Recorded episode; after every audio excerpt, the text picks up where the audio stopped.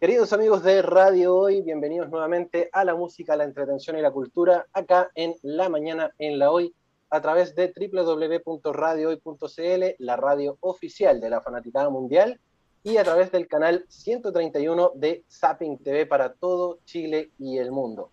El día de hoy nos acompaña ya un amigo de la casa que ya ha pasado varias veces por nuestro canal y obviamente también el día, queremos, el día de hoy queremos apoyarlo también en la difusión de su nuevo proyecto, en este caso, que es el nuevo single de su más presente producción como solista, que es Gran Ilusión. Nos referimos al tremendo, tremendo Carlos Cleaver, que el día de hoy se presenta con nosotros. ¿Cómo está, maestro Carlos?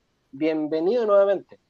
Hola, compadre, bien, gracias. Eh, espero que estén todos bien por allá, sufriendo y, ¿cómo se llama? Y alegrándose por, por todas las cosas buenas que se van a venir a pesar de toda la de todos los problemas y todas las circunstancias problemáticas que tenemos con esta pandemia y corona.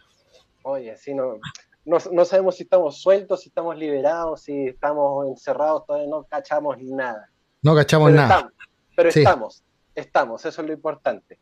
Oiga, querido amigo, ya que, ya que toca el tema pandémico, ¿cómo le ha tocado estos últimos días desde, desde nuestro último encuentro?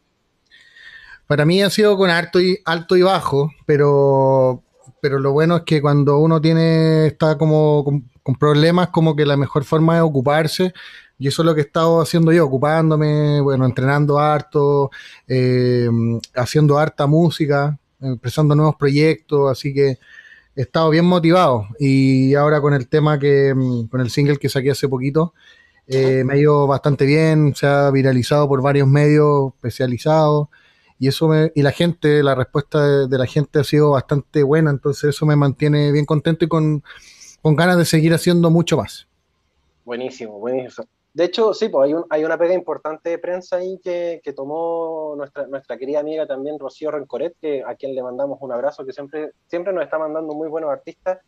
Y, y tocó justamente que eh, se topara contigo en este, en este trabajo de difusión y me hace llegar justamente gran ilusión que es tu último trabajo como solista. Eh, ¿qué, tal es el trabajo como solista? Porque nosotros te, conocimos como banda, en primer lugar, como con Cleaver, y, y, de pronto nos dicen, oye, pero ahora Carlos también está trabajando en un proyecto solista. Y llega la sorpresa, es como, chuta, se separaron, ¿qué pasó? Y, y, no, son dos proyectos que funcionan al unísono, pero, pero que claro, son, son distintos. Cuéntanos un poco, un poco de esto, Carlos. Sí, prácticamente nosotros ah, el año pasado teníamos una gira por Estados Unidos, que era la segunda, y yo tenía intenciones de radicarme allá. Y teníamos una primera fecha en, junio en Nueva York, y después ya se, iba aumentando y llegó el coronavirus. Entonces se canceló todo, se pudrió todo. Eh, tuve que reinventarme. Eh, estuve como en una mm, nebulosa y en una incertidumbre por lo menos un mes, que no sabía qué hacer, no tenía ganas de hacer nada, como que estaba medio choqueado. Entonces pasé a mi perro, como que no tenía ganas de hacer música, me decían no nos podíamos ni juntar con la banda, entonces era como que nos dimos un stand-by eh, hasta próximo aviso. Entonces ya como que con pasando las semanas, como que ya me empecé a motivar, me compré un computador nuevo, entonces empecé a, yo soy sonista profesional, entonces me dediqué a hacer música, a grabar algunos covers, y a la gente le gustó harto los covers, ¿cachai? Y, y de repente un amigo, Eugenio Marín de Rama, me dice, oye, si tenía alguna otra canción, avísame, yo te ayudo con la batería. Y dije, ya, pues. Y, ahí empecé a hacer, salir unos riffs y él me pasó la batería y hubo una buena sincronía ahí. Y y empezamos a trabajar el primer tema que se llamaba Se tendrán que escuchar. Y ahí empezaron, lo bueno de esto es que empezaron a salir diferentes amigos músicos de, de, otros lados del país y del mundo, ¿cachai? empecé a trabajar con un productor que es el Simón, que es amigo mío, que toca en The Reaction y era bien en Bosnia. Otro amigo que hizo los solos, que vive en Berlín. Y lo mismo para Gran Ilusión, ¿cachai? También me ayudó el Eugenio, eh, Cristian Carrillo, que otro guitarrista me mandó un solo increíble y también trabajé con el Simón. Y los dos temas fueron hechos en, pandemia mientras Cleaver estaba parado por todo esto. Y después ya volvimos con Cleaver y empezamos a trabajar en lo que es el tercer álbum, que va a estar listo eh, ojalá en abril. Ahí vamos a lanzarlo con los 10 años y todo. Pero esto siempre ha sido algo paralelo. O sea, Cleaver eh, es como mi proyecto desde chiquitito, desde hace 10 años atrás. pero ahora ya somos cuatro cabezas las que estamos metiéndonos ahí y, y Carlos Cliver era algo más ya mucho más personal en el sentido de, de, lo que estaba pasando en ese momento. Entonces por lo menos tengo como cuatro singles que se vienen y espero llegar a hacer ocho canciones, voy a tirar todas por single, pero después hacer un disco eh, de, eso que, que, salió. Pero no, me mantengo activo con, con ambas bandas. Ya. Oye, ¿y cómo, cómo es eso de, de, llegar, claro, porque en este caso tu proyecto solista responde a una, a una necesidad del, del, momento, del contexto pandémico, justamente, de querer romper un poco eh, eh, esta, esta estática que, te mantenía ahí y decir, ya, hay que ponerse las pilas. Si no me puedo juntar con la banda, trabajo solo igual. Eh, ¿Cómo es trabajar solo también? Y aún así, mantener el proyecto de banda trabajar solo, mm, no sé, es que tampoco estaba trabajando solo, o sea, claro, o sea, ya no, no tengo esa cuestión de que juntarse con la banda toda la semana, era prácticamente algo de que le pedía ayuda a músicos y ellos me ayudaban con la música y me mandaban sus pistas. Eh, por un lado me sentía un poco más libre en el, en el, en el sentido de lo que quería hacer. Eh, y depende todo de mí, pues. Si, si quiero lanzar single, yo tengo que mezclar, tengo que meterme ahí. Eh, no sé, me gusta trabajar ambas, pero obviamente prefiero mucho más componer con gente a mi lado y, con una familia como, como con Cleaver, ¿cachai? Que, que en verdad, no sé, pues ensayamos dos veces a la semana ahora que se levantó la zona 1 y, y, podemos ensayar. Eh, es rico eso, ¿cachai? Poder ensayar con gente y, y, sacar ideas en el momento, porque de repente tú estás haciendo un tema ya solo pero de repente te bloqueáis, porque ¿cachai? No, de repente no encontráis el, el, camino y eso te lo puede abrir otra persona. Eh, sí, pero me siento cómodo también trabajando solo, no, no me molesta, o sea, no voy a dejar de trabajar porque no pueda tocar con otra persona, tengo que mantenerme activo y si no tengo atero, pues, hago música electrónica, no sé, cualquier cosa, ¿cachai? Claro, exacto. Oye, Carlos, y, en este caso, ya volviendo a lo que es tu proyecto solista, que es justamente lo que estamos difundiendo y, lo que es eh, Gran Ilusión también. Cuéntanos un poco de, la creación de este, de este, tema, obviamente dentro de lo que tú decías, eh, dentro del contexto pandémico. Eh, ¿Cómo llegaste a la lírica y cómo llegaste también a la música de, Gran Ilusión? Em, mira, como te decía, el tema salió en pandemia. Entonces, es una es como un sentimiento de cuando uno está encerrado, ¿cachai? Que quiere, está a punto de explotar, pues, ¿cachai? Pero ese explotar, ese explotar habla de como de gritar, de encontrar tu propio camino, ¿cachai? Como abrir, abrir eh, todo esto, abrir todas estas trabas que te, que te imponen, ¿cachai? Para abrir tu conciencia y ir más allá. Esa es como la, como la idea del, del gran ilusión. Esa es como mi gran ilusión de, esa, de que todos podamos abrirnos, romper el muro, ¿cachai? Hacia los Roger Waters y salir a la libertad realmente, pero es una libertad de, también de cabeza y una revolución interna que nos pueda producir ser más empáticos, eh, interesarnos en los demás, ayudarnos, ¿cachai?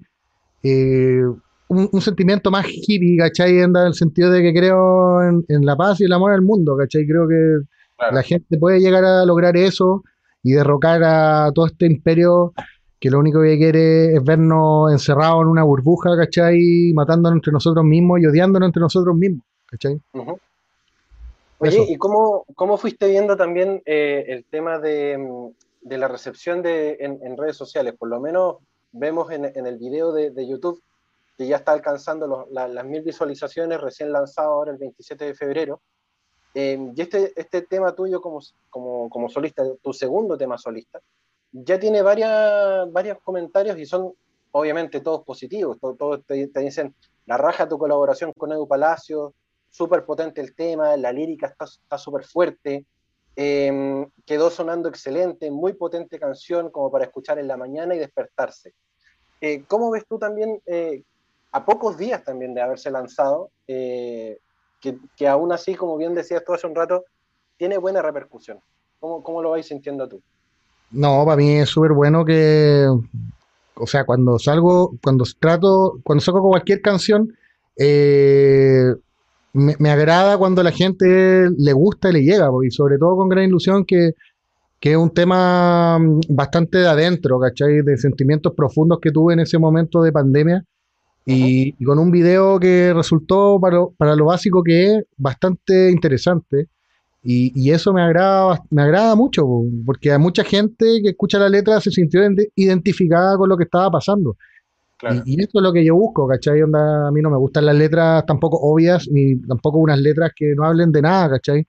Como mucha música actual que, que se escucha, eh, eh, creo que lo que faltaba y lo que fue como el, la explosión de los 90 con el, con el grunge y con, con, el metal de ese tiempo, era que los músicos en verdad hablaban desde el fondo del corazón y de la mente. Y, y, eso es lo que uno pierde. Al final nosotros, la, la música digerible aburre. En cambio, temas que, que, en verdad funcionan y que hablan de lo, más profundo tuyo, siempre van a perdurar en el tiempo, siempre van a, van a, identificar a alguien. Y eso es lo que yo busco, en verdad. Que la gente se sienta identificada con mi música y mis letras. Oye, y en, ese, en ese sentido que tú hablas de, de la profundidad también de las letras y, y de la música también que, que, la, que la va acompañando, eh, ¿cómo, cómo, se, ¿cómo se vive el hecho de tratar de eh, estar por encima de la, del radar, por encima de la ola, en, una generación de, músicos a lo mejor, o, de música en general, que es tan liviana, es tan liviana y cuesta hacer música también como para pensar. Eh, ¿Qué podría decirte? No sé.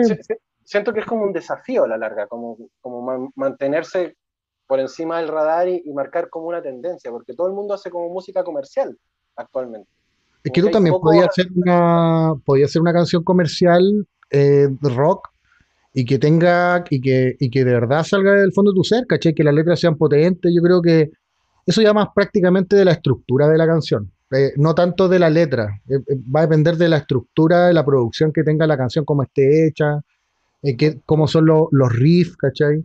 Yo siento que podía hacer una canción hasta trap y que hable de algo interesante. Lo que pasa es que mucha de esa música no lo habla. ¿Cachai? Y, también mucho rock eh, habla de otras cosas, de bares, de, de droga, mujeres, no sé. Eh, de repente es bueno sacar un poco lo, de adentro, aunque te sintáis que estáis como dañando tu ego, ¿cachai? Es importante sacar las cosas de adentro, creo que es una terapia súper importante, es súper liberador. Y a la vez la gente te agradece que que, porque se identifica con tu dolor o con tus pensamientos de ese momento. Y eso es lo que a mí me mantiene, me, ayuda a sanar mi mente, ¿cachai? Cada cierto tiempo. Bueno, y, en, ese, en ese sentido a ti te sirve como, también como catarsis a, la hora de poder hacer un, un, tema como con la potencia que tiene Gran Ilusión y como los temas que nos tienes acostumbrados a escuchar también, porque como bien dices, no haces temas al azar, como que todo va marcando una parte de tu camino y de tu sentir en ese momento.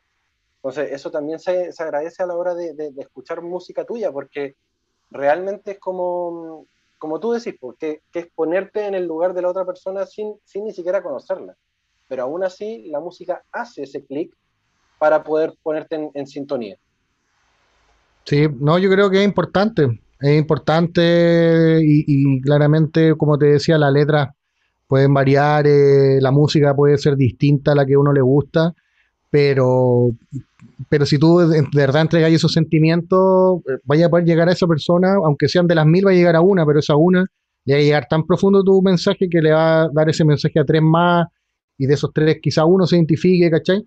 Entonces, eso es lo, importante, mantenerse por lo menos real a lo que tú andáis buscando y, lo que querís. Y, lo mismo que tú andáis con una polera metálica, el Master of Puppet, que 35 años, lo máximo. Metálica, ese disco también, pues tiene muchos pensamientos, a pesar de ser eh, rock así pesado. Tiene una, unos temas que hablan de lo profundo ya de, de, hit, de Hitfield, pues, ¿cachai? Entonces, eso es lo que uno busca, ¿no? tanto la música como las letras, y, y en verdad que los locos estén hablando cosas que realmente le llegan. Eso ayuda a caleta y es lo que te hace perdurar en el tiempo y que la gente no se olvide de tipo. Claro, y de hecho eso es lo que conversaba con unos amigos el día de ayer en, un podcast, que eh, realmente el, Master of Puppets, hablando un poco del contexto que me tiraste, eh, fue como el, el, último gran disco de Metallica antes de la muerte de Cliff Burton, y que, y que de ahí en adelante, claro, pasaron un montón de cosas, un montón de contextos que alejaron un poco de, la esencia de la, de la, banda, pero que también eh, marcó el hito musical de, de, Metallica con el Master of Puppets, porque antes teníamos el Kilemol, eh, teníamos el Raid Lightning, y, y, de pronto fue como Master of Puppets y bajamos al Justice Pro. ¿cachai? Entonces como que hay un, un, un quiebre justamente por todo lo que pasaba la banda en ese momento. Sí, yo soy, mira, yo podríamos hablar de Metallica ahora, porque yo soy fanático de Metallica, pero te puedo decir así ya como agregando, eh, yo soy fanático de Metallica de todos los discos, pero obviamente yo hasta el Loud como que ahí me, generan. Después el Hardwire también me gusta y, el Black Album obviamente me encanta. Y, creo eso hay un antes y un después, pero siento que Metallica igual maduró y en el Load hay una maduración bastante importante, pero la gente no se da cuenta porque se mantiene cerrada en esa esencia de Metallica de la Master of Puppets. Pero bueno, yo me quedo con. Me gustan todos los discos. Master es uno de mis favoritos, así que nada, Metallica es una influencia muy grande para mí y para Cleaver, sobre todo, que eh, Carlos, guitarrista de mi banda, aparte tiene una banda de tributo a Metallica. Entonces, tenemos incluso unos temas para lo, para lo que se viene que son así muy potentes y que Lars estaría orgulloso, orgulloso de nosotros. buenísimo, buenísimo. Oye, sí, de hecho, eh, bueno, yo lo conversaba con los chicos el día de ayer en este, en este podcast que te decía, y todos concluíamos a lo mismo, de que, claro, después de, Black Album, eh, cuando, cuando Metallica la toma Bob Rock, eh, hay una maduración también y también una apertura a nuevas generaciones. Y eso hace que también la esencia se trate de mantener evolucionando musicalmente, eh, y llegando justamente a estas nuevas generaciones, hablábamos de una, de una generación metálica New Age, por decirlo de alguna forma, pero que todo mantenía justamente esa, esa, esa, ese sello que, que, caracterizaba a la banda, que son justamente la, la, las baterías de, de, Lars, de repente los riffs de, de Hetfield, las letras también por ahí las acompañaban bastante. Y justamente con el último disco, con Hardwired, es como volver al Justice for All en términos de música a, mi gusto siento yo. Por ahí, por ahí puede haber algún fan que difiera, pero siento que hay un, regreso como a, lo natural con Hardware em, volviendo al Justice for Sí, no, y Trujillo también le puso otra, otro tono a Metallica, así que nada, pues, una de mis bandas favoritas y, y nada, siempre un saludo para, para Metallica. sí, aguante Metallica, lo, aguante Metallica. Oiga, maestro, ya se nos comienza a acabar el, el tiempo de la entrevista, pero queremos saber primero, antes de terminar, ¿qué es lo que se viene tanto para ti como solista como para la banda también? ¿Se retoma la, banda? ¿Se viene algo nuevo? ¿Cómo estamos con, los proyectos en este 2021? Nosotros con Cleaver estamos terminando eh, nuestro tercer álbum, The World's Gone, que esperamos que salga en abril. Ya terminamos el, proceso de grabación, edición, con Felo Fonseca, que es nuestro productor. Eh, bueno, Felo Fonseca toca con Alain Johannes, De Girusa, Los Teta, eh. Eh, nos ayudó mucho, en verdad, todos los hermanos foncianos fueron súper buena onda con nosotros. Eh, y esto se va a Hollywood después para la mezcla y masterización con Germán Villacorta, que es sonista de Ozzy Osbourne 9 años, eh, Ronnie Stone. estamos bastante emocionados con lo que va a ser, porque es un disco bastante importante. creo que va a ser el disco que, va a dar como nuestro, nuestro, nuestra subida nuestra carrera, porque está bien elaborado, estamos diseñando una buena portada también y esperamos, y más encima cumplimos 10 años como banda en, abril. Entonces, esperamos irnos con todo. Y con, y con Carlos Cleaver, mi proyecto solista, eh, bueno, ya lancé recién Gran Ilusión, le voy a dar ahí harto trote, mientras termino mi tercera canción que se llama Bring Me Down, y estoy trabajando en un par más que para, y tengo que seguir trabajando, tengo que seguir trabajando hasta, hasta llegar al disco. Así que no, ahí motivado y si quieren buscarme en algún lado, también ahí el Instagram, las cuentas oficiales, para que estemos en contacto. Maravilloso, maravilloso. Hay harto entonces que, seguir poniéndole oreja a, a, Cleaver y a Carlos Cleaver, obviamente. Em, yo, yo me declaro fan tuyo, ¿ah? porque realmente la, música me, gusta mucho, yo soy rockero también, también soy fan de Metallica desde chico. Em, de hecho, mis influencias para aprender a tocar batería también fueron Lars Ulrich, entonces, como que Metallica Aguante, tu sonido también eh, me recuerda mucho también a los inicios de Metallica o, a, estas, estas nuevas producciones. Así que, Napo, espero, espero ansioso lo que se viene con Cleaver, obviamente también esperando lo que se venga en tu, en tu proyecto solista. Em, y cuando pase un poco más este tema de la pandemia, espero que podamos estar ahí en el, en el estudio de la radio, escuchándote en vivo, em, cantar, tocando la guitarra y, ver qué se puede lograr también eh, con tu futuro musical, querido Carlos. Muchas, muchas gracias por tus palabras, en verdad, eso es lo que buscamos, llegar a la gente y que, y que realmente te digan, oye, bueno, soy fan tuyo porque me, me llega lo que estás haciendo, lo que te gusta, entonces eso a mí me, me alegra mucho y obviamente quiero puro que termine esto para que poder estar ahí compartiendo con usted, ir a tocar algún temita y, nada, pues, al final eso es lo que necesitamos, ya es momento de que podamos expandir nuestra ala y seguir nuestros caminos que tanto necesitamos. Ya basta de esto, toque de queda que no tiene sentido. Eh, hay que de alguna manera ejercer alguna presión para poder empezar a vivir nuestras vidas como tiene que ser. Así es. Así es, concuerdo y apruebo todo lo que, lo que comentaste, porque realmente hay medidas que son irrisorias, que siguen manteniéndose, pero la gente tiene que hacerse valer también. Querido amigo Carlos, gracias por el tiempo, por la ventana que te pudiste dar el día de hoy para estar con nosotros.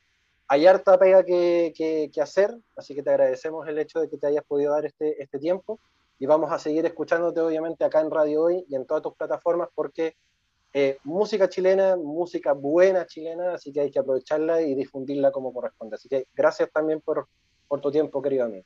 Muchas gracias a ti también y saludo a la radio hoy y nos vemos pronto. Aguanta el queridos, queridos amigos de Radio Hoy, recuerden mantenerse en nuestra sintonía porque se vienen muchas más sorpresas acá en la mañana en la hoy.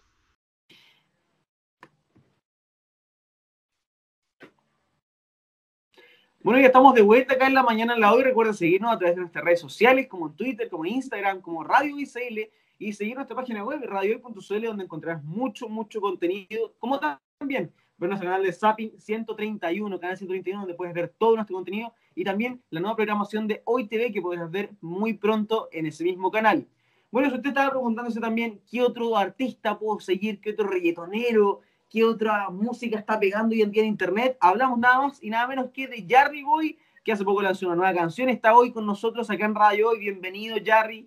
Juan Pablo, Jarry, el Boy, como no sé, te decía antes, no sé cómo te dicen, te dicen Jarry. Bienvenido. vale, muchas gracias, muchas gracias por la invitación, por la oportunidad de poder dar a conocer mi canción y mi música en realidad acá en, en tu radio. Y me pueden decir Harry, en realidad ya todos me dicen Harry, así que se convirtió en, ah. en mi nombre es Harry Boy, no Jarry. Sí, bueno, en realidad, mira, yo eh, como que mi, mi, objetivo era que me dijeran Jerry Boy. En realidad en mis canciones siempre digo Jerry, Boy. Es como más, más, gringo, pero en realidad todos me dicen Harry, como está con cota, Harry, no, más cortito. Igual como que es difícil como que la gente se acostumbra a eso. Me imagino que igual te enfrentas mucho a eso, como que te dicen mucho Jerry o Harry Sí, en realidad es una pregunta súper común, decir cómo se, cómo se pronuncia, como que la gente al ver que no tiene una H y, no pueden decir Harry, me dicen así, es Harry, es Harry, eh, ¿cómo, ¿cómo, te decimos en realidad? Pero al final siempre se termina acostumbrando y igual me acostumbré a que me digan Harry. Qué buena, claro, al final uno, uno va, va, como digamos avanzando y va conociendo nueva gente, va conociendo nuevas formas de cómo, cómo, cómo, cómo te van diciendo, digamos, al final de todo. Y eso mismo te quería preguntar, por ejemplo, quería irme en ese, sentido, porque imagino que todo este tiempo, ya tú estás del 2019, según estuve viendo, ¿no es cierto?, como en tu carrera como artista, en ese tiempo igual me imagino que has conocido gente que quizá ha influido en tu, en tu, en tu carrera musical, eh, o, tu familia más que nada, y quería preguntarte por eso, o sea, como quién sientes hoy en día que al menos que es como tu principal apoyo o en quién te inspiras para, para sacar una canción o algo así, no sé, como si es que pasa. Claro, en realidad em, al principio siempre tuve como esa, eh, ese bichito de poder, eh, como de poder hacer música de algún estilo y antes me guiaba un poco más por el rock, tenía mi guitarra eléctrica, rock pop, como ese tipo de música, pero nunca sentía que, que me llenara en realidad. Y después ya empecé a averiguar más temas urbanos y todo, todo ese tipo y y bueno, es una historia en realidad súper especial porque eh, yo tengo una hermana que tiene discapacidad y me di cuenta que a ella le gustaba mucho el estilo urbano. Entonces, eh, bailaban mucho zumba con estilo urbano, bailaban mucho eh, como en las fiestas con todo este tema del reggaetón, del dancehall que estaba saliendo.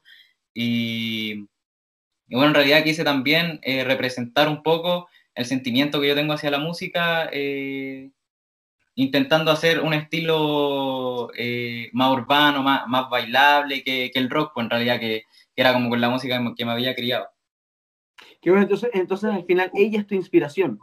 Ella claro, es la que, claro. la que te metió al final de todo el género urbano a todo esto del reggaetón, digamos. Claro, igual siempre, siempre fui un poco ligado al tema del reggaetón, pero nunca, nunca me veía haciendo reggaetón. Siempre tenía una visión un poco más pop. Pero, pero después empezó a aparecer como estas nuevas generaciones, tipo Raúl Alejandro, Jay Wheeler, que ellos también tienen como su, su, pop latino. En realidad, J Balvin, cuando después evolucionó y tiró un pop latino, que me dieron la oportunidad, yo creo que le dieron la oportunidad igual a varios artistas que cantan también, a poder hacer eh, género urbano con un poco más de melodía, que no fuera tan rap como era antes. Entonces, ¿tú sientes, por ejemplo, que ellos son como tu, tu digamos, tu, tu influencia, los que tú sigues, tus ídolos algo así? Claro, claro, yo siempre eh, en tema de género urbano, eh, creo que Rakim era así, o sea, Ken White, disculpa, era el, eh, el que yo seguía, así. Rakim y Ken creo que ese era el que muchos seguíamos, ah, de, el Rakim y Ken White. Claro, sí, como que uno siempre pensaba como un... eran, eran buenos, además que también en ese tiempo estaba Tony Dice justo así en el, en el boom, entonces eran como las canciones más melódicas del reggaetón que estaban en ese tiempo, y ahí el, ya me fui enamorando más del género urbano. El tuyo igual es como parecido, como Jerry Boy, como algo. bueno. sí. De hecho, eh, había, había un artista, no me acuerdo, no me acuerdo cómo se llama, pero también era como bien, bien melódico y siempre que, uh -huh. que voy a grabar a algún lado o me escuchan como Jerry Boy, me, me, me, dicen así, ah, este es de, de la vieja escuela. es tu esencia al final, es la, la que yo, yo creo que todos quisimos con eso y, imagino que igual en tu infancia quizá también tú, eh, empezaste de chico quizá con la música o quizá en algún momento te llamó la atención la música o, o, nunca o te empezaste a dedicar a otra cosa cuando eres más chico, cuando estabas, en, por ejemplo, no sé, en el liceo, en el colegio, ¿empezaste a dedicarte a otra cosa o, o siempre tuviste como ese foco de la música, de, de, ese, de esa onda? El, el, el foco de la música empezó igual súper joven, como a los nueve años más o menos, yo ya fantaseaba con ser Justin Bieber, con ser, con ser de One Direction y toda esa, esa onda que estaba en ese ¡Ey, popero! De, de, pop, claro, claro, súper popero, yo me creía Justin Bieber a los nueve años. Ah, eh, yo me, me, compraba la ropa de Justin Bieber, yo tenía así, yo era un Justin Bieber eh, de la población, para decirlo así. Yeah. Eh, entonces después ya empecé a, a, decir, ¿por qué no, no me puedo dedicar a esto? Pues igual si ellos lo lograron, como ¿por qué no lo voy a poder lograr yo? Entonces ya empecé a investigar, a aprender a tocar instrumentos, a, a, trabajar un poco más la voz, y ahí dije, ya, esto es lo que, lo que quiero hacer. Y en realidad, en la media uno siempre, siempre cuenta sus sueños y la gente por lo general eh, siempre dicen así, ya, pero aparte de la música, ¿qué más querés hacer? Entonces ahí fue un tiempo en el que dije, ya, creo que voy a estudiar algo y voy a dejar la música un poco aparte. Pero no lo logré, así que me quedé con la música solamente. Claro, y te quedaste con la música, pero también apoyas como trabajas con tu papá, según hablábamos, ¿no es cierto? También lo apoyas, tienes como otro, otro, otro lado, tu lado B, podríamos decir. Claro, es que en realidad hacer música eh, va ligado mucho con el tema monetario, entonces para poder hacer música y tener buenas producciones, siempre se necesita un, una buena cantidad de, de, dinero. Entonces igual tengo que tener un trabajo aparte por mientras la música no me está dando lo que no me está sustentando en realidad. Eh, tengo que tener mis trabajos aparte para poder costear todo lo que es producción, todo lo que es pista, video y todo el tema. Es, verdad eso, o sea, al menos siempre lo primero, yo, yo he estado que la música, al menos estar cinco años dentro de la música, mucha gente dice como, wow, es mucho, pero no, al final cinco años en la música no es nada, es muy poco tiempo. Hay personas que llevan cinco años y está, avanzan. Es que la música también, en, tanto en Chile como en otros lados, es, es lento, es, es, un proceso de, de, crecer lento. No sé si tú estás de acuerdo con, conmigo de que al menos en eso. Claro, sí, es un proceso de crecer lento, además que en Chile eh, la música urbana recién se está tomando un poquito más en cuenta, con, con artistas que, que están agarrando como la visión chilena del género urbano eh, y la están llevando hacia el exterior.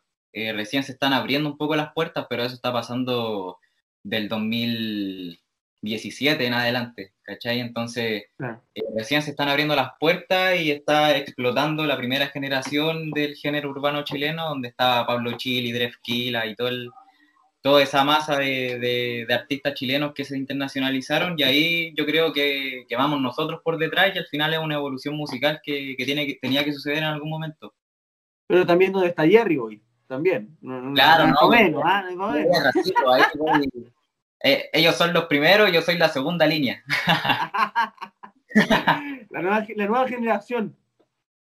Claro, claro, la nueva generación, así que en realidad siempre he intentado eh, hacer un estilo diferente, así que eso yo creo que es lo que hay que dar a conocer, que, estamos intentando tirar estilos diferentes, más, más melódicos, más pop. Claro, eso me he dado cuenta ya al menos que tu música, tú buscas mezclar como más una melodía con una letra que pegue harto, que sea más pegajosa, que, que, que enganche. Y es lo que pasa con tu última canción, ¿no es cierto? La que sacaste Independientex. Eh, no sé si la dices así tú, pero terminas así, Independientex. La digo tal cual para que las puedan ir a buscar las personas que están viendo esta transmisión, esta entrevista, ¿no es cierto? Que está ya subida en las plataformas. Y te quería mostrar por eso, claro, porque esta misma canción es como, es como melódica, pero mezcla también como un género urbano, pero también como un pop. Tiene como una mezcla de eso, eso, todos sus géneros, digamos, ¿o no? Claro, sí, sí, esa era la idea. La idea en realidad era que, uno al escucharla pudiera bailarla. Como que la, la quisimos eh, definir en distintas, de distintas formas, que si uno escuchaba la pista de la canción, eh, la pudiera bailar, pudiera ponerla en una fiesta, pudiera escucharla cuando, no sé, va en el metro. Pero si uno se va al, trasfondo de la letra, también le llegue al corazón, por decirlo así. Entonces uno como que pueda perrear y estar llorando al mismo tiempo, como que queríamos tener una, una, una mezcla de sentimientos cuando estuvieran escuchando la canción. Entonces, ese es el, el trasfondo del, del, tema. Bueno, en los carretes tú eres como más, más reflexivo, ¿no? Así como para irnos más al lado detrás, ¿no? Claro, o sea, es que uno de repente está en los carretes y está vacilándolo, pero no sé, uno igual de repente cuando está como en la tercera piscola ya se empieza a poner más, más reflexivo. se empieza a escuchar más la letra y ahí ¿Hay, ¿hay llamado alguna ex alguna vez? Así como, bueno, esto, esto es muy como fuera de contexto, de fuera de ayer, ya yendo a Juan Pablo. ¿Alguna vez has llamado a una ex? Así como curado, yo creo que muchos lo han hecho. No, no, nunca, nunca llamé a una ex, pero sí le hablé a una niña que me gustaba, que en realidad es, mi porola. ¡Ay, qué vergüenza! cuando, estaba, cuando estaba entonado, le hablé y le dije, oye, te quiero. y después, el otro día dice, pucha, la embarré. No tenía que hacer eso, ¿ah? Sí, después dije, no, se lo debía haber dicho sobrio. no, después le dije, no, estaba, estaba curado, no, tranquila. Oye, qué buena. Claro, todo esto es como, es como al menos es un avance, ¿no es cierto? Tú lanzaste, lanzado varias canciones. Eh, lanzaste con Britney Baby, una también, eh, lanzaste Amantes. Has lanzado varias de estas imagino que igual ha sido un crecimiento igual eh, lento pero seguro o ha sido rápido. ¿Cómo, cómo consideras tú que ha sido tu crecimiento en la música? Ha sido súper lento. En realidad, hace, hace un par de días atrás estaba revisando los proyectos del computador, que tenía así hartos proyectos antiguos. Y ahí uno se va, se va dando cuenta con maquetas, con improvisaciones que tiran de repente, que siempre, al menos en mi caso, no sé cómo serán los demás, siempre uno se intenta guiar por un artista y en realidad las letras o las melodías que uno tira siempre están, te recuerdan a ese artista. Como que uno escucha y dice, ah, él se está guiando por ese artista. Entonces siento que tuve una evolución musical, en realidad en este tiempo de la pandemia, que tuve más tiempo de, de, perfeccionar todo, eh, donde pude encontrar mi estilo propio, pude encontrar notas que me acomodaban, pude encontrar letras que también eh, me hacían más sentido. Entonces, eh, siento que tuve desde la primera canción hasta ahora una evolución musical súper grande que también se representa en la última canción que, que lancé. Como que ahí ya se demuestra todo, toda la evolución musical que pude, que pude obtener dentro del contexto de la pandemia. ¿Sientes que ese es como tu, tu, tu, hit más completo actualmente? Claro, sí, yo creo que el más completo, hasta el momento mi favorito, y, en realidad el que tiene todo lo que a mí me gustaría, me gustaría que, que tuviera la canción, porque pues, todo lo que yo quería representar está ahí, así que es mi sentimiento a flor de piel esa canción. Hay, que, hay que invitar a la gente para que la vayan a escuchar entonces. ¿Dónde está su vida? ¿Dónde, dónde la pueden encontrar? ¿En, claro, en realidad está en la plataforma que uno tenga, ahí está la canción. Me encargué de que se subiera a todas las plataformas disponibles. Está en Amazon, Spotify, eh, Apple Music, está en YouTube el videoclip. eh, en Deezer, en todo lo que uno lo pueda buscar, ahí va a estar la canción. Está en todos lados. ¿En YouTube está también? ¿Cómo? ¿En YouTube está, está subida también? Sí, sí, en YouTube está, la subimos hace, hace un par de semanas, tres semanas parece, eh, aproximado, y ahí está con videoclip, así que el videoclip también está súper entretenido. Imagínate. Sí, pues, completa. La sacaste con Sí. todo. Sí, sí, súper completa. Es un videoclip que le pusimos mucho esfuerzo porque además eh, lo produjimos nosotros, lo hicimos nosotros, eh, lo editamos nosotros. Ese es un trabajo completo de, de- de nosotros mismos. Entonces, ¿cómo? No, qué, qué bueno, qué bueno, al menos como que tengas, yo al menos veo esa, esa motivación, bueno, uno, uno lo ve en muchos artistas también, ¿no es cierto? Que, que sacan canciones con video y la gente generalmente a veces se da más por lo visual. Yo, por ejemplo, yo soy más de ver cosas, de ver videos, me gusta mucho más ver los videos de las canciones que escucharlas solamente.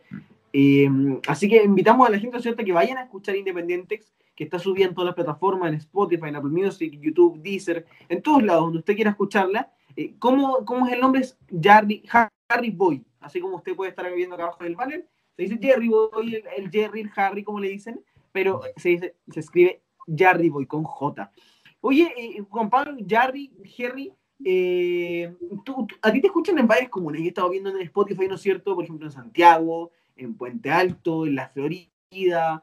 Eh, ¿Con cuál te sentís más identificado?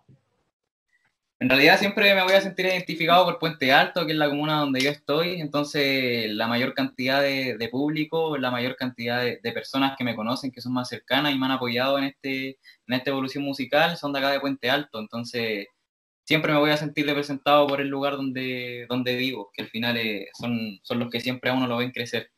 Eh, Oye, pero Eh, Puente Alto es la, es la segunda comuna que más te escucha. La primera es Santiago. Sí, sí, la primera es Santiago, pero yo creo que es más como por temas de, de, de seguidores, como que mis seguidores igual son más de, del centro de Santiago, a veces de Ñuñoa, como de ese, de ese sector. ¿Tus seguidores de Instagram? Sí, mis seguidores de Instagram. Ahí, ahí en realidad fue como full la publicidad de, del, del tema. En mi, Mira qué en mi Instagram, claro. Entonces, eh, por lo general mis seguidores son del lado centro de Santiago, eh, de Ñuñoa, tirado de repente igual un poco más para Quinta Normal, como ese, ese lado. Eh, entonces yo creo que por eso es como el, el- el centro del- de la canción ahí. Eh, El centro de la canción al final, donde, donde estás prácticamente trabajando, ¿no es cierto? Me imagino que igual hoy en día estás haciendo mucho más cosas, ¿no? ¿Estás trabajando en algo más ahora? Sí, sí, estoy trabajando en otra, en, ot- en otra canción que en realidad yo creo que si esa, esa canción la tengo que pulir todavía y está ahí en Ya. pañales, pero en realidad yo creo que se está convirtiendo en mi favorita. Está de a poquito ahí ¿En serio? superando la- las expectativas. Así que, ¿Más que Independientes? claro, sí, sí, yo creo que esta canción va, va, Mm. va mucho mejor, va mucho, mucho más enfocada, tiene otro, otro, otro sentido. Esta canción además como, como para las mujeres, para que, para que ellas cuando se sientan mal o cuando tengan alguna ruptura amorosa puedan, eh, puedan como levantarse y salir a carretear. Ese es, el- ese es como el trasfondo de la Ah, canción. todo. Sí, y esta, y esta de ahora ya va más para, para los hombres, como para, para los hombres que están en busca de su, de su media naranja. Mira, ¿y esta música cuándo la van a poder escuchar? ¿Alguna fecha o todavía está- estás trabajando? Dices que están pañales, pero ¿tienes pensado como cuándo podría estar lista o todavía no? Eh, todavía no quiero adelantar nada, pero eh, yo creo que de mayo no pasa. De mayo no pasa. Mira, eso es súper bueno al menos, porque la gente al menos va a estar ahora pendiente, ¿no es cierto?, de tus redes sociales. A eso mismo, ¿dónde te pueden seguir? ¿Dónde pueden saber más, más actualizaciones de ti? ¿Dónde pueden saber tus últimos lanzamientos y más información? Donde soy más activo siempre es Instagram. Siempre estoy en, en Instagram ahí posteando, estoy todo el día subiendo historias, así que eh, en realidad tengo mi Instagram como que fuera un reality show. Entonces ¿En tengo ahí serio? ¿Por qué? historias todo el día. No sé, de repente subo historias eh, de adelantos míos, de música, intento interactuar con la gente, eh, pero también, no sé, le pregunto a la gente que, qué tipo de champú ocupan, ya hacemos como una conversación, una conversación completa, entonces igual intento interactuar harto con la gente mediante las historias de Instagram. Y por eso. Claro, por eso creo que ya es como un reality show, ya ver mi historia. Y ahí tienes, también tienes como un hyper eh, URL, donde también tienes muchos links, ¿no es cierto? Me imagino, donde tienes mucha más información sobre tu carrera y también pueden encontrar mucho más sobre ti. Ahí aparece también el video. Eh, yo estoy viendo acá tu perfil, por ejemplo, y salen todas tus publicaciones. Entonces también invitamos a la gente, ¿no es cierto?, a que te sigan en Instagram como Jarryboy. Eh, pero ahí es boy, no es con, no es con una O, es con dos O. Claro, es que en realidad Jerry Boy en Instagram estaba ocupado con una, entonces le tuve que poner dos. Esa, ah, te, te lo robaron al final. Sí, me lo robaron, yo no sé quién se pudo haber llamado Jerry Boy antes que yo si, si me dio un trabajo de investigarlo. Oye, qué buena. Esto me decía también antes de, eh, de que todo este tiempo de pandemia, ¿no es cierto?, para ti ha sido súper bueno. Eh, ¿Por qué ha sido tan bueno? Claro, o sea, bueno dentro del, del tema de poder eh, encontrarme a mí mismo como artista, porque en realidad tuvimos que estar encerrados, al menos acá en Puente Alto, estuvimos la mayor parte de la pandemia en cuarentena, entonces el tema de estar en la casa, de, de, no poder salir, de no poder distraerse, de ya haberse recorrido Netflix completo, había que hacer algo más, más, más reflexivo o, o, teníamos que trabajar en algo porque en realidad yo soy súper activo, siempre estaba así trabajando, tenía turnos rotativos, todo el día, todo el día súper ocupado. Eh, y en la pandemia me cortó toda la, rutina que tenía prácticamente de, eh, al seco. Entonces tuve que, mm, reinventarme, intentar eh, buscarme como artista y, ver qué es lo que era lo que en realidad me faltaba, porque yo, yo sabía que hacía música y que en realidad a mí me gustan mis canciones y que hacía buena música, pero sentía que me faltaba un poco de personalidad. Entonces puede trabajar mi personalidad y puede trabajar también en mi diseño. Pudiste trabajar en ti entonces. Por eso fue tan bueno. Claro, sí, me sirvió harto para trabajar en, en mí mismo. Qué bueno. Igual has estado mucho tiempo en la casa. Sí, sí, mucho tiempo. He estado mucho tiempo en la casa. De hecho, ya al final cuando, cuando ya eran las vacaciones y todo, quería puro salir, salir, salir, salir, salir. Y nos fuimos un día a la playa. ¿Y te pudiste escapar no? Sí, sí, me escapé. Estuvimos un día y medio más o menos en la playa y después nos vinimos porque en realidad la gente ahí anda vuelta loca, así que. No, sí, yo, he visto y de verdad la gente allá se descontrola. Allá de verdad el coronavirus no existe en las playas. La gente se, se, descontrola, pero impresionantemente, como que se elimina. Sí, sí, sí, allá creen que el virus no existe. Como vi un meme por ahí, algo de que la sal inhibía el virus. Sí, era una, una, mujer que dijo eso en la playa. Bueno, hay, hay cada personaje, pero eso, al menos los científicos y los médicos han dicho que es totalmente falso. Que, que, no es para nada así y que, y que el virus se contagia de todas formas, estés en la playa o estés en cualquier lado. Sí, sí. Yo no, no lo podía creer, en realidad toda la gente que andaba allá y, y sin mascarilla, sin distanciamiento social, era una, una locura total. Sí, es verdad. Oye, Jerry, eh, entonces dejamos ¿no la invitación para que vayan a escuchar la música. Como dijimos, está subida en las plataformas, está en Spotify, está en Apple Music, en Deezer, en YouTube, en donde usted quiera escucharla. Está Independientex, que fue lanzada hace muy poquito tiempo, prácticamente como hace un mes, para que le vaya a dar la oportunidad y que le dé la oportunidad a Jerry. Entonces, por eso quería pedirte qué te parece si le hacemos una invitación a la gente que te está viendo ahora y que le gustaría como saber como por qué escucha Jerry.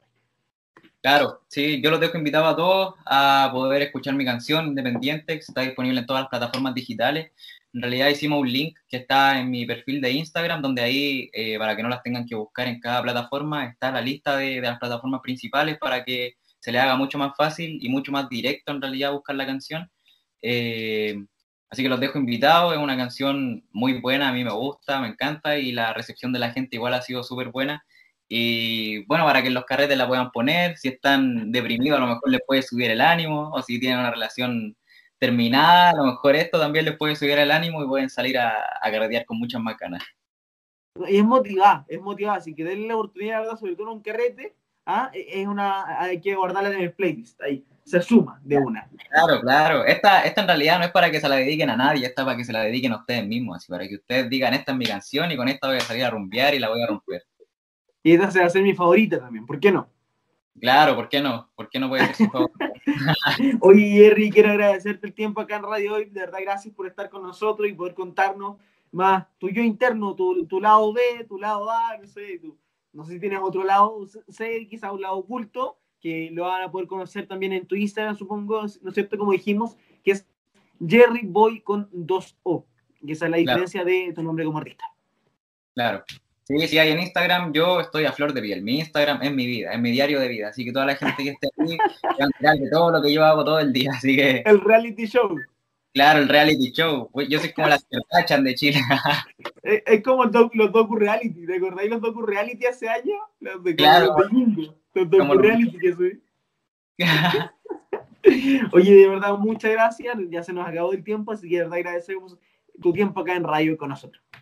Dale, bacán, igual agradecido de la oportunidad y para poder mostrar mi canción y así que mucha más gente pueda sentir lo que yo siento al hacer mi música. Así que vayan a escucharla. Jarry Boy en todas las plataformas independientes ya está al aire. Nosotros nos despedimos, ¿no es cierto?, acá del matinal de la mañana en la hoy. Muchas gracias por estar con nosotros. Recuerden seguirnos a través de nuestras redes sociales, Radio Hoy en Instagram, Twitter y a través del canal Zapping 131. Muchas gracias. Nos vemos, chao, que estén bien. Vale, gracias. Chau, chau amigos y amigas, ¿cómo están? Bienvenidos como siempre a nuestro programa y espacio acá en la radio hoy para poder seguir hablando de temas tan interesantes y que hoy tienen que ver con la mujer y el hombre. Ojo, equidad de género en un tema muy relevante que tiene que ver con nuestra sexualidad. Pero hoy los quiero invitar para hablar sobre la sexualidad tántrica. ¿Ha escuchado alguna vez la palabra tántrico? Muchas veces en las meditaciones, ¿cierto? En algunos cánticos también está, pero hoy día nos vamos a enfocar en cómo tener una sexualidad más libre a partir de esta disciplina. Así que hoy les quiero invitar para que podamos escuchar a Paula González, también enneagramista y coach ontológica que se especializó en Sudáfrica hace cinco años con esta técnica del Tantra para convertirse en una Dakini o coach tántrica y poder entregar ciertas herramientas que tienen que ver con nuestra libertad de poder tener una, una sexualidad más consciente, con educación y por supuesto con placer, pero que sea equitativo. Así que muchas gracias por estar aquí, Paula, y bienvenida para que podamos conversar, ¿cierto?, de qué significa eh, la sexualidad tántrica.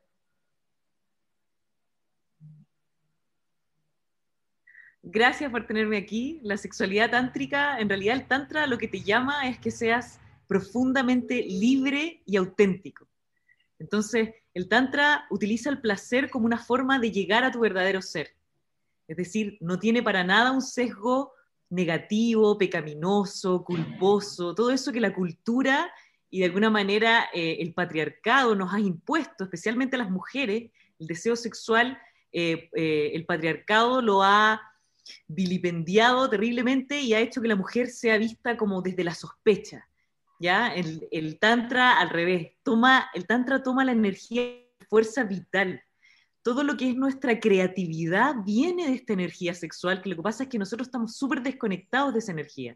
Es lo que nos motiva a hacer todo, lo que nos da ganas de hacer todo, no solamente en el ámbito sexual, sino que en el ámbito de la vida, de las ganas, del, del querer, del tener eh, una motivación para hacer más cosas, para salir de tu zona de confort, por ejemplo. Ahora, importante mencionar que, claro, uno lo vincula a veces que es como antiguamente eran los monjes también que tenían todo este mundo sexual tántrico, ya donde tenían sus votos de silencio, eh, como para aislarse también, conocerse a, sí mismo, etc. Pero en este caso estamos hablando de ser más libres, de ser más conscientes. Entonces, ¿cómo nosotros también lo trasladamos a la realidad? Al escenario cotidiano. Hay un estudio que, que, todavía me llama la atención a pesar de los años que pasan, que en promedio en Chile de, de la intimidad entre una pareja casado, ¿cierto? O ya una pareja estable, es de dos veces a la semana donde hay relaciones sexuales. Entonces, eh, eso también tiene que ver con la carga laboral, tiene que ver también con la carga a veces que está en los hijos, las familias, etcétera, y no asumir también que, como tú dices, esto es parte de nuestra energía, que también no solamente está en, lo, en lo, íntimo, sino que además en que es una inyección de energía para seguir proyectos, para, para autoconocerse.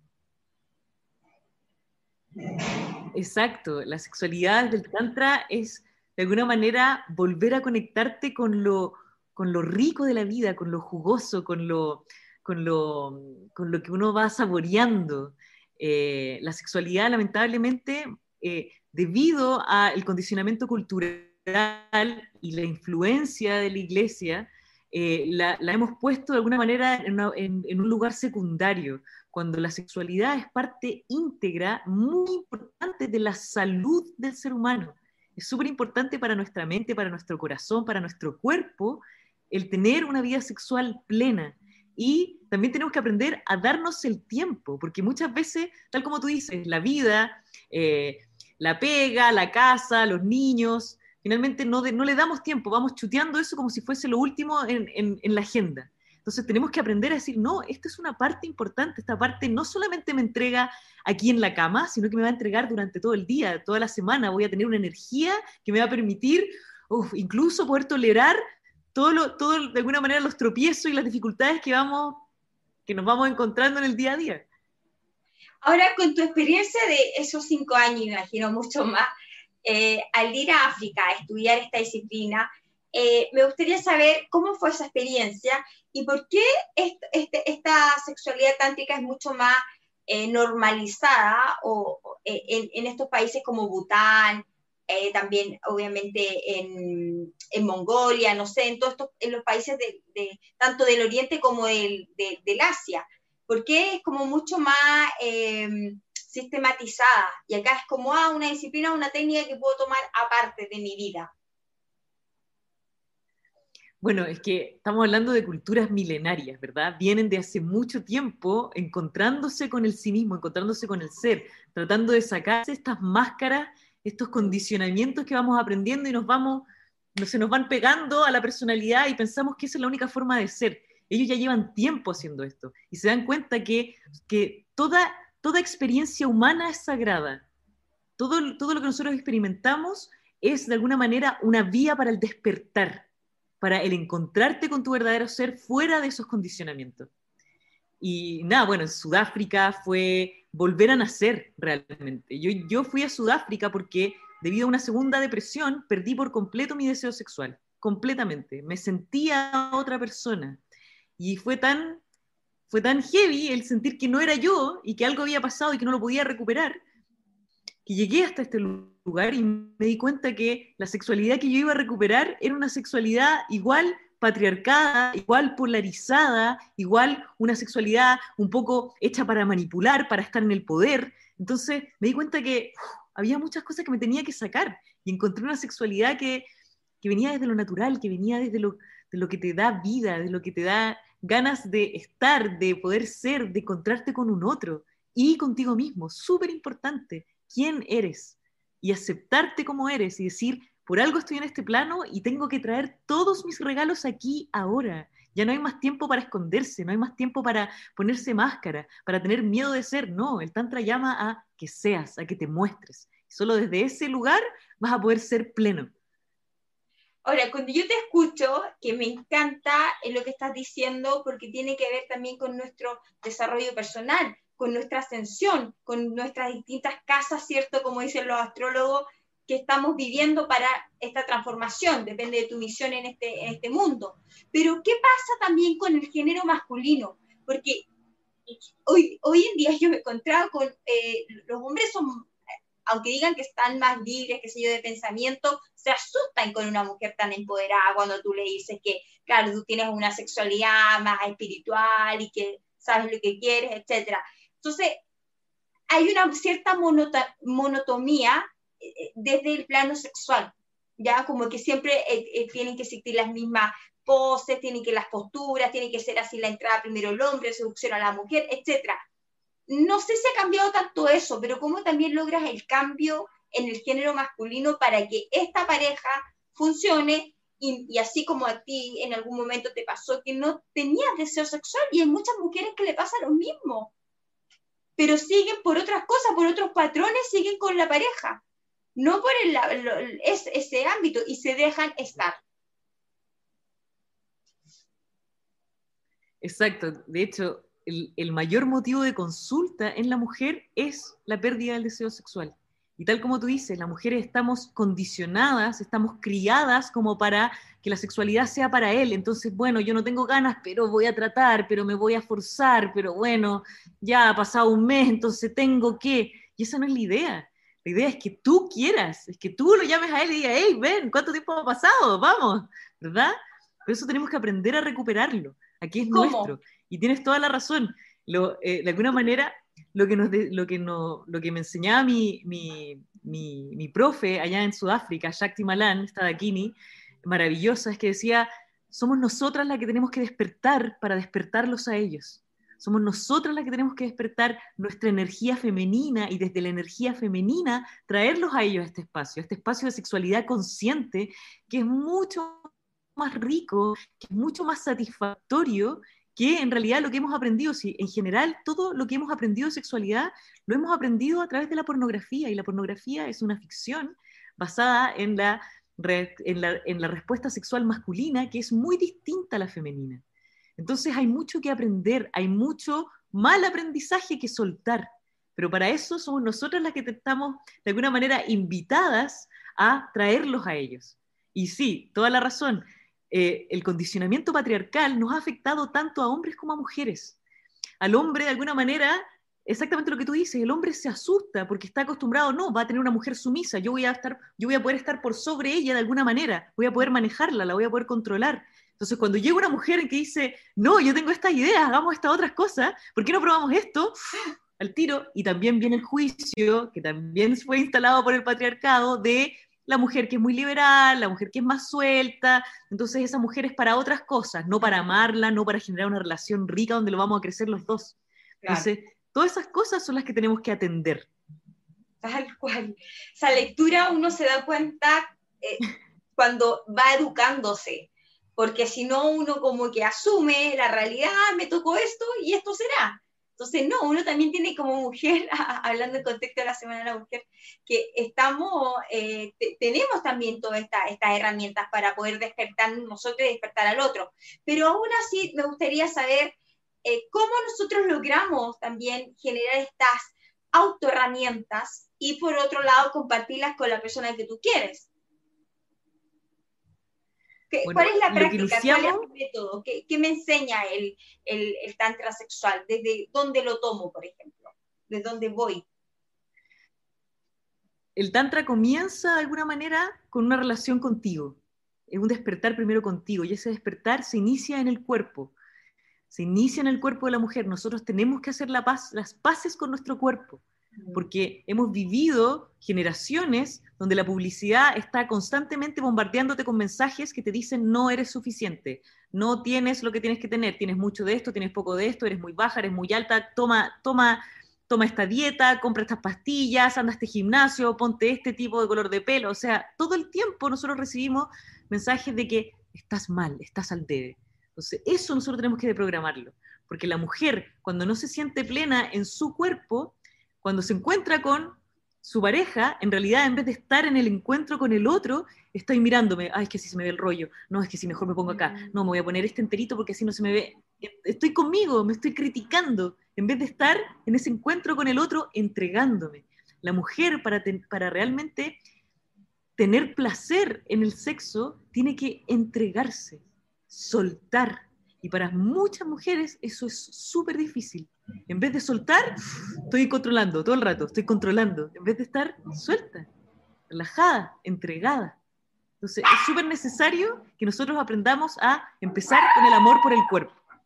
Otra de las cosas que es súper importante es que tengamos una práctica de, como a mí me gusta decirlo, autoamor, que es muy distinto a la masturbación porque la masturbación es súper mecánica. ¿Ya? Está dirigida eh, directo al sexo, es súper rápida, llega a una meta, ¿verdad? Que es como, que de alguna manera lo que, lo, lo que sucede en la sexualidad, que es la sexualidad no consciente. Entonces, esa práctica de autoamor tiene que ver con volver a sensibilizarme, volver a sensibilizarme al tacto, a distintos tipos de tacto, cómo yo me toco, cómo yo le doy amor a mi cuerpo y que desde ese amor empiece a aprenderse esa energía sexual. La energía sexual nosotros la tenemos súper estancada en la pelvis. El Tantra te enseña a subir esa energía sexual, cosa que corra por tu cuerpo, corre por lo que se llama el shushumna, que es de alguna manera el poder energético que está justo frente a la columna. Entonces la energía sexual nosotros tenemos que subirla para que suba al corazón y luego salga despedida por el chakra, de, eh, por el crown chakra que se llama, ¿ah? de la corona. Entonces es unirla con el corazón, mover esa energía y para eso tenemos que tener esta, empezar con estas prácticas de autoamor que son súper necesarias porque además que así aprendes qué me gusta, qué no me gusta, cómo me gusta. Y así yo puedo invitar al otro y que no sea una tarea terrible del otro, como tocar aquí, no, no le gustó así, hacer esto, no, tampoco le gustó, chuta. Es complicado, porque el otro también se, se desanima. Entonces es mucho más fácil cuando yo digo, yo sé, yo sé lo que me gusta, yo te invito, ven, te muestro. Claro, mira, otra lectura súper eh, relevante. Ahora, ¿cómo también tú le explicas esto si tú tienes una hija adolescente? ¿Cómo le explicas porque también están, eh, son principiantes, o sea, todos somos principiantes de alguna otra forma, porque nadie sabe cómo es la otra pareja cuando uno está conociéndola. Y hay algo muy fundamental, que es la sexualidad, que es una energía muy potente en una relación. Entonces, ¿cómo tú también le enseñas a otra persona a decirle, mira, tienes que autoconocerte, tienes que también saber qué cosas te gustan y qué cosas no, y qué cosas no, no son como, entre comillas, ya normales? Mira, ahí nos metemos en un tema súper difícil porque también por la, por la, cosa cultural, ya vemos como la gente se opone a que tengamos una educación sexual desde que son chiquititos, la gente piensa que le van a enseñar el Kama Sutra a los niños de tres años, cuando no es eso, es que sepan cuáles son sus partes, cuáles son sus partes íntimas que no tienen que ser tocadas por nadie ni vistas por nadie que ellos no quieran, etc. Y así vamos, vamos subiendo, ¿verdad? Entonces, claro, cuando llegamos a la adolescencia es súper importante que como padres seamos conscientes de decir, yo les voy a dar una herramienta que es fundamental, fundamental para él y para ella, especialmente las mujeres estamos muy expuestas. Las mujeres tenemos una conexión profunda de la pelvis al cerebro, tenemos muchas conexiones nerviosas que van desde la pelvis al cerebro. Cualquier tipo de, abuso eh, tiene un efecto muy importante en nuestra personalidad. Entonces lo importante que es mirarlo desde ahí. Yo no es que le voy a pervertir a mi hija, no es que le voy a dar... Eh, eh, una clase de pornografía, no, estoy enseñando cómo funciona el ser humano, cómo funciona su cuerpo. Y lo importante de que ella sepa lo que le gusta, porque así yo puedo decir, esto me gusta y esto no. Cuando yo tiro al adolescente, de alguna manera, a la cancha, sin saber nada, ciego completamente, con toda la, con toda la, mala información que sé, que, que, conozco del cine, que conozco de la pornografía, etc., voy a la nada, todo lo que pasa es nuevo, no sé si eso me gusta, no me gusta, hay mucha excitación porque todo es nuevo, todo es... Mm. En cambio, cuando yo tengo, yo eh, desarrollo una relación conmigo, con mi cuerpo, que la mujer sepa que esa sexualidad es sagrada, que yo voy a entregarla a quien yo quiera mientras sea desde mi deseo, no desde una presión, no desde un deseo de un otro, sino que siempre tiene que nacer de mí. Pero para eso yo tengo que tener una conexión con el mío y no negarlo, casi que vivir desde aquí para arriba porque para abajo no existo. No, es natural, es normal. Entonces es súper importante que los papás tengan esa conversación con los niños para que puedan enfrentarse a eso que es tan importante y que los va a seguir durante toda la vida desde un lugar sano. Las primeras experiencias son súper importantes, que quedan marcadas. Entonces, qué bueno, ojalá que esa primera experiencia sea una experiencia bonita. Perfecto.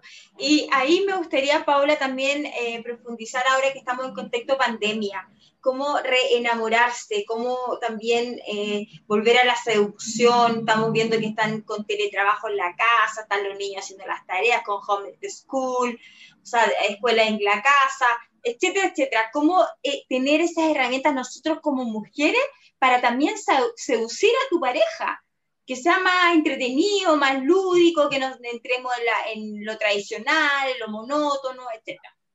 Atención. Siempre la idea es mantener el deseo, mantener las ganas. Lo que nos pasa, como dice Esther Perel, que es una psicóloga especialista en, sexualidad, eh, lo que nos pasa es que nosotros, cuando llevamos mucho tiempo con una pareja, como que nos acomodamos, como que lo tomamos por seguro. Ah, ya, ya es mío, ya es mía. Y nos olvidamos que esa persona, cuando sale de la casa, hay otras personas que miran a esa persona con deseo, con ganas. Hoy, qué ganas sería, hoy, ¿cómo dará un beso a él? Oye, ¿cómo? Hay cosas que se generan. Entonces, recordar que no tengo que perder nunca los ojos de cazadora o de cazador. Esto es mío, esto lo quiero. ¿Cómo lo mantengo? porque eso de alguna manera te genera como, esa, como, esa como esas burbujitas de deseo adentro, como para jugar. La idea es que el sexo sea un juego, sea rico, sea entretenido. Entonces siempre como, si estamos, si uno está trabajando en, en el living y el otro está trabajando en la cama, en el computador, mandar un mensajito entretenido, como mantener esa chispa todo el tiempo, ponernos un espacio donde nos vamos a encontrar, no podemos salir a ningún lado si estamos en cuarentena, pero igual, me voy a vestir, me voy a poner mi perfumito, nos vamos a poner bonito, vamos a ir a comer ahí al, al living, pero no importa, estamos armando un espacio para nosotros, para encontrarnos. Esa es la idea, que no, probar cosas nuevas siempre, sea un juego, y quizás voy a probar algo que no me gustó, y bueno, ya no nos gustó eso, probamos otra cosa. La idea es que vayamos innovando, que no se transforme como en esta cosa fome, como cuando el sexo ya se empieza a, cuando tú ya lo empiezas como a relacionar con, con algo difícil, con algo aburrido, cuando ya llevamos mucho tiempo y el sexo no ha estado bien y ya de alguna manera sabemos que no, no me voy a calentar nunca, yo no, este no, ah, lo que sea que va a pasar, se, se da mis ganas y entonces empiezo, no, mejor veamos Netflix, no, veamos otra cosa, hagamos esto, ¿verdad? Entonces, la idea es que no, que sea un juego, que sea un rico, que sea como, uy, ya, qué entretenido, vamos, vamos. Ahora, ahora eh, em, Pau, te pregunto, uno puede estar súper emocionado, pero si el otro fome, de verdad, por personalidad, porque está cansado, porque duerme temprano, qué sé yo, ¿cómo ahí tú activas? O, yo creo que entre el hombre y la mujer sí o sí ahí se activa la, la parte sexual en tu pareja, porque somos personas, porque sentimos porque pero, pero, también quiero manifestar con esto que a veces uno tiene que tener la personalidad o como la responsabilidad de que siempre está como encendiendo el fuego. ¿Y cómo logras también que el otro se encienda, y aunque, a pesar que dentro de lo verbal, su lenguaje verbal es que está cansado, que quiere eh, dormir, que mañana tiene un día largo, etcétera, etcétera? Porque uno igual como se frustra, siempre... ya que lata. Sí, y, y, ahí lo importante es saber en realidad qué hay. ¿Realmente hay cansancio o es de alguna manera una excusa? Esa, ah. esa, eso, como tú decías, una personalidad distinta. Eh, hay como una, una especie de, de, de, resquemor frente al sexo. ¿Por qué? ¿Es por algo, por un juicio, es por algo aprendido? ¿O es por algo que a mí realmente me, me, me sale así? Eso es súper importante, saber desde dónde viene mi no en este momento, porque puede ser un no ahora y no en do, y un sí dos, dos, horas después, o sí mañana, no ahora, pero si es un no repetitivo, ¿de dónde viene ese no? ¿De dónde viene ese cansancio? También puede ser que la persona, por todo lo que hemos vivido por la pandemia, puede que haya una persona que tenga un principio de depresión, o esté en depresión, o esté en un cuadro de ansiedad. Todo eso afecta inmediatamente la respuesta sexual. Entonces también ahí hay, es importante la comunicación para saber qué es lo que está ocurriendo, qué está pasando. Porque así yo puedo acoplarme al otro, así yo puedo esperar, así yo puedo, podemos hacernos cariño, podemos estar en cucharita haciéndote cariño, porque muchas ha sido un día súper cansador, no estoy tan bien, y desde ahí nos entregamos. Si el tantra, tantra saca por completo el, el, el orgasmo como el fin de la, del encuentro sexual. El encuentro sexual es el encuentro, es el encuentro, es lo que está pasando en este momento. No lo que va a pasar después, si es que pasa o, no, o llegamos o no llegamos, eso no es lo importante, es el encuentro. Entonces, siempre tenerse, tener ese espacio donde podamos decirnos por qué no, de dónde viene ese no. ¿Te puedo apoyar en ese no? ¿Puedo prenderte en ese no? Porque quizás sí puedo prenderte. O quizás no, quizás necesito que nos hagamos cariño. Claro, porque es una conexión totalmente más espiritual y eso no es efímero, porque como tú dices, cuando hablamos más frío desde el, desde el acto sexual, tienen un fin, es un fin, que es llegar al orgasmo, ¿cachai? Pero porque es tan teórico, lo tienes tan metido en la, en la mente, pero el tantra eh, sexual, esta, esta, este método, te ayuda también a poder conectarte con o sin el otro. Entonces no te desvalidas, no te, ah, no, porque el otro está bien, tú vas a estar súper bien, y si está mal, tú vas a estar mal. No, tal cual como tú dices esa herramienta. Ahora cuéntame, tú tienes un curso, algo que vas a dictar o estás dictando también para que las personas se interesen por el tema. Sí, tenemos un curso que es especial y único para las mujeres, se llama Despertar Sexual para Mujeres. De hecho, así mismo se llama la página web, www.despertar sexual para mujeres. Es un curso tántrico de nueve meses, ah. donde vamos a pasar por todo lo femenino para que recuperes tu deseo, para que recuperes tus ganas de la vida, porque acuérdense, las ganas no solamente en el sexo, las ganas son de las ganas de la vida, para que recuperes de alguna manera la relación con las mujeres. Una de las cosas más perversas del patriarcado es que rompió completamente el tejido femenino. Nosotros veníamos milenariamente como hermanas, éramos de alguna manera eh, un tejido. Nosotros nos apoyábamos. El patriarcado lo que hizo es, fue separarnos, transformarnos en rivales. ¿Por qué? Porque hace mil años atrás la mujer no sobrevivía a menos que tuviese un hombre al lado. Si yo no tenía un marido, no tenía cómo. Entonces, claro, la otra mujer es mi rival, tengo que ganarle. Eso tenemos que, eso tenemos que erradicarlo completamente. Volver a vernos como hermanas, como un apoyo, como ver en la otra mujer confianza, ver en la otra mujer un lugar donde yo puedo refugiarme. Eso es súper importante para sanar la energía femenina en, en cada una de nosotras sanar todo lo que ha sido, de alguna manera, el masculino inconsciente y todo el efecto que ha tenido en nosotras, la forma que nos vamos cerrando, cómo nos vamos escudando, cómo empezamos a dejar de creer en el hombre, cómo empezamos a cerrar nuestro corazón y ya no nos entregamos. También, cuál es el efecto del femenino inconsciente cuando empezamos a utilizar la sexualidad para, para manipular. ¿Por qué? Porque como hemos sido pisoteadas como mujeres dentro de la era patriarcal, decimos, ah, no, pues yo no quiero que me pisoteen, entonces agarro mi sexualidad y la uso como arma para controlarlo a él. Entonces, eso me, mantiene siempre en separación, no me permite conectar con el otro ser, porque estoy tratando de controlar. Todas esas partes las vamos viendo. Vamos viendo también, por ejemplo, lo que es el trauma sexual, cómo se origina. Vamos a ver que no solamente una violación es un trauma sexual, hay muchas otras cosas que ocurren durante nuestro desarrollo que pueden, eh, que, que de alguna manera te producen un trauma y que se va alojando el cuerpo. El cuerpo aloja toda nuestra experiencia, todo lo inconsciente lo aloja el cuerpo. Entonces, ¿cómo voy soltando para que podamos, como te decía antes, la mujer para poder gozar tiene que entregarse y la mujer para entregarse tiene que confiar, tiene que sentir seguridad. Si no siente seguridad con su pareja, no se puede entregar. Y, y esa seguridad no es solamente física, es una seguridad emocional. Y eso es súper importante y muchas veces los hombres no saben entregarlo. ¿Cómo le doy em, seguridad emocional a ella para que ella pueda entregarse y abrir y entregarse a lo femenino? Tal cual, porque el hombre también tiene su parte. Es un curso maravilloso. Nueve meses. ¿Cuándo, Son nueve meses, pero es para que nazca otra mujer. O sea, esos nueve, o sea, esos nueve meses son claramente para renacer, para morir y renacer, tal cual. Em, exacto. ¿Cuándo, Paula, cuándo se imparte? ¿A dónde tienen que entrar? ¿Entran a tu página web, despertarsexual.cl? Sí, entran a la página web, el curso empieza el 13 de abril.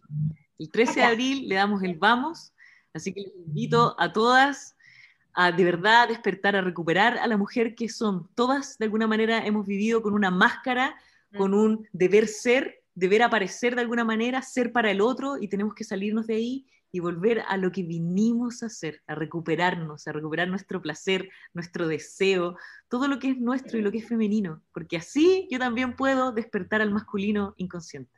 Tal cual. Bueno, agradecerte, Paula, por este momento, por este espacio, por tener esta aquí veo una emperatriz, veo una mujer muy empoderada, pero que también tienes el, don de ser generosa y compartir también desde tu experiencia y, ayudarnos a todas nosotras como hermanas, ¿cierto? A poder em, aprender y no quedarnos con estos traumas ni tampoco con esto tan racional. Eh, porque al final y al cabo los hombres no nos podemos estar en una lucha contra ellos, eso es, forman parte de nosotros, eh, vinimos de un padre, de una madre, y, por ende tenemos que aprender a convivir y es bonito también para todas las personas que, que, quieren sentirse también acompañadas en su vida por una pareja masculina o femenina. Independiente de eso, también tenemos que aceptar nuestros patrones. Así que bueno, un abrazo acá. Eh, ¿Quieres cerrar con alguna frase o alguna reflexión?